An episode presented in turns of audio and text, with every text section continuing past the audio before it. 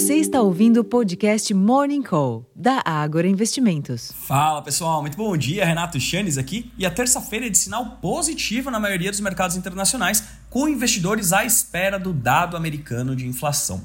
Confirmadas as expectativas, os números ainda vão sugerir uma clara tendência de desinflação na maior economia do mundo, mas ainda distante da meta de 2% ao ano perseguido pelo Federal Reserve. Lembrando que o presidente do Fed, Jerome Powell, disse recentemente que ainda não há certeza na instituição se o nível atual dos juros é suficiente para levar a inflação à meta. Nesse ambiente, os índices futuros em Nova York e os principais mercados europeus exibem ganhos modestos, agora cedo, e para além dos mercados acionários, o dólar opera perto da estabilidade ante outras moedas fortes. Os contratos futuros do petróleo reduziram os ganhos após a Agência Internacional de Energia, a AIE, elevar previsões para demanda e oferta da commodity agora em 2023, enquanto que os preços futuros do minério de ferro registraram estabilidade na madrugada em Dalian.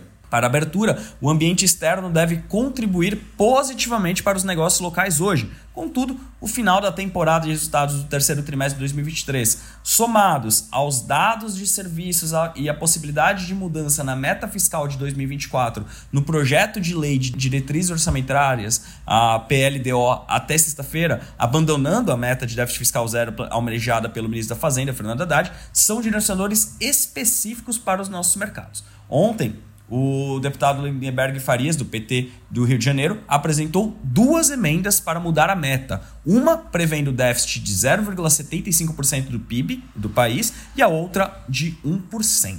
A expectativa é que o parecer final do deputado Danilo Forte, do União Brasil do Ceará, seja votado no dia 22 de novembro na Comissão Mista de Orçamento, a famosa CMO. Em termos de agenda aqui no Brasil, destaque apenas para o volume de serviços de setembro, ainda antes da abertura dos mercados, 9 horas da manhã. O volume de serviços prestados deve avançar 0,4% em setembro, após queda de 0,9% em agosto. A mediana ainda indica crescimento de 0,5% para o setor na comparação interanual, ante alta de 0,9% no mês anterior.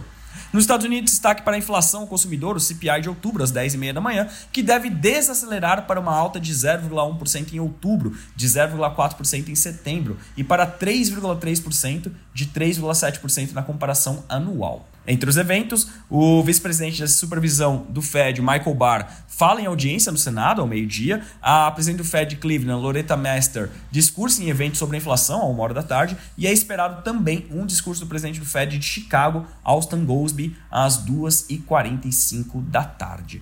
Na Europa, o PIB da zona do euro encolheu 0,1% no terceiro trimestre, dentro do esperado, sem grande surpresa, enquanto que o índice ZIL de expectativas econômicas da Alemanha subiu a 9,8 pontos em novembro, acima da previsão de 5 pontos. Finalmente, na China, serão informados dados de atividade, mas no fim da noite, às 11 horas do horário local aqui no Brasil. Então, pessoal, como vocês podem ver, tudo em função do dado americano, mas a gente tem vários fatores muito específicos aqui para o nosso mercado, sobretudo do lado fiscal, que podem sim trazer volatilidade adicional, sem mencionar, é claro, o final da temporada de resultados. Tivemos várias empresas divulgando de ontem para hoje, como por exemplo CSN, CSN Mineração, Tupi, Magazine Luiza, enfim, uma infinidade de empresas que vão trazer sim volatilidade, sobretudo aqui no caso da Magazine Luiza, que a empresa anunciou que teve algumas divergências nos seus balanços, o que levou ela a fazer alguns ajustes em,